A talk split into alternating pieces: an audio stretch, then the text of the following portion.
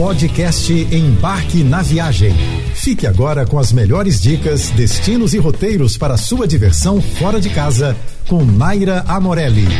Essa será uma semana todinha dedicada a um dos destinos mais apaixonantes da Europa, a belíssima Itália. E já começamos pela sua capital, Roma.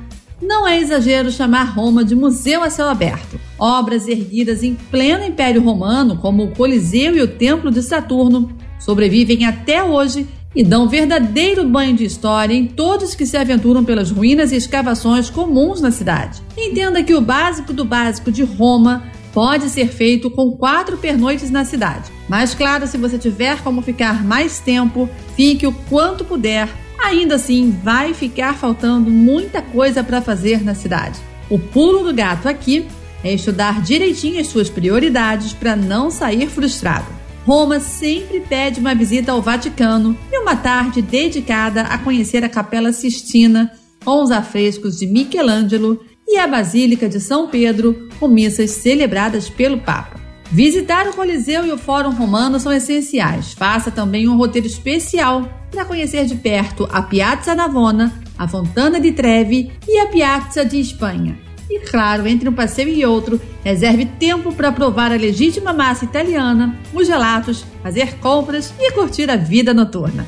Que tal passear pelas mais interessantes cidades da Toscana sem se preocupar com estacionamento, zonas de tráfego restrito e quantidade de taças de vinho no almoço? A dica é montar base em Florença e aproveitar o que pode ser visitado por trem e ônibus. San Gimignano, com suas torres altíssimas, está no topo da lista de desejos de quem vai a Florença. Aproveite que não vai estar dirigindo para tomar uma taça de Venatia, um ótimo vinho branco local. E para sua experiência ficar ainda mais interessante, vá no dia mais colorido. Na quinta-feira, acontece o mercado na Piazza del Duomo, na parte da manhã. Nenhuma visita a Florença é completa sem o bate-volta regulamentar a Pisa. A viagem é facílima de fazer por conta própria e o melhor, a visita à Torre de Pisa é facilmente combinável com uma escapada à cidade murada de Lucca, que fica apenas 20 minutos adiante. As cidades muradas do sul da Toscana são mal servidas por trem e geralmente as estações ficam longe do centro. E Siena não escapa à regra. Sendo assim, a ligação entre Siena e Florença por uma autoestrada rápida faz do ônibus uma opção bem mais interessante do que o trem.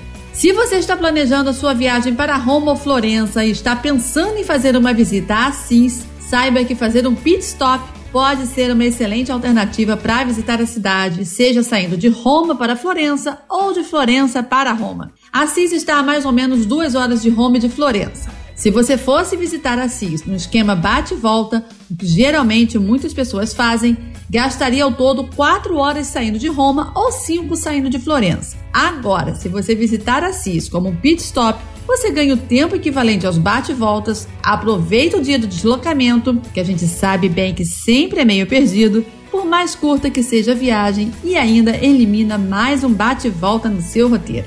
Os trechos Roma-Assis e Assis-Florença e vice-versa são realizados em trens regionais da Trinitália. Geralmente possuem baldeação, mas você pode dar preferência para as opções de trens diretos. Ao contrário dos trens de alta e média velocidade, viajando nos regionais italianos, você não vai precisar comprar sua passagem antecipadamente, bastando chegar meia hora antes da viagem, comprar e seguir. Chegando em Assis, é só deixar sua malinha guardada na estação e aproveitar muito esse charme de cidade.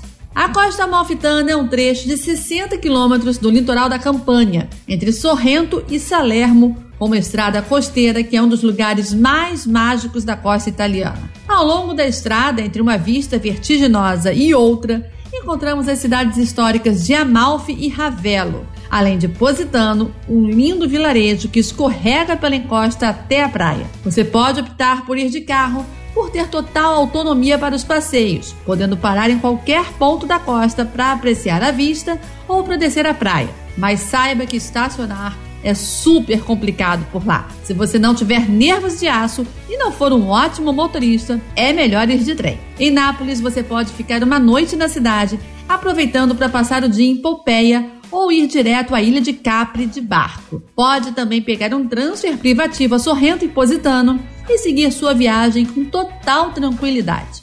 Tanto a costa malfitana quanto a ilha de Capri só funcionam de verdade no meio da primavera ao meio do outono.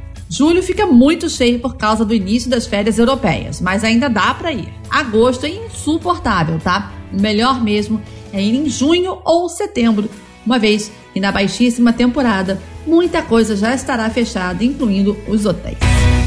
Você ouviu o podcast Embarque na Viagem.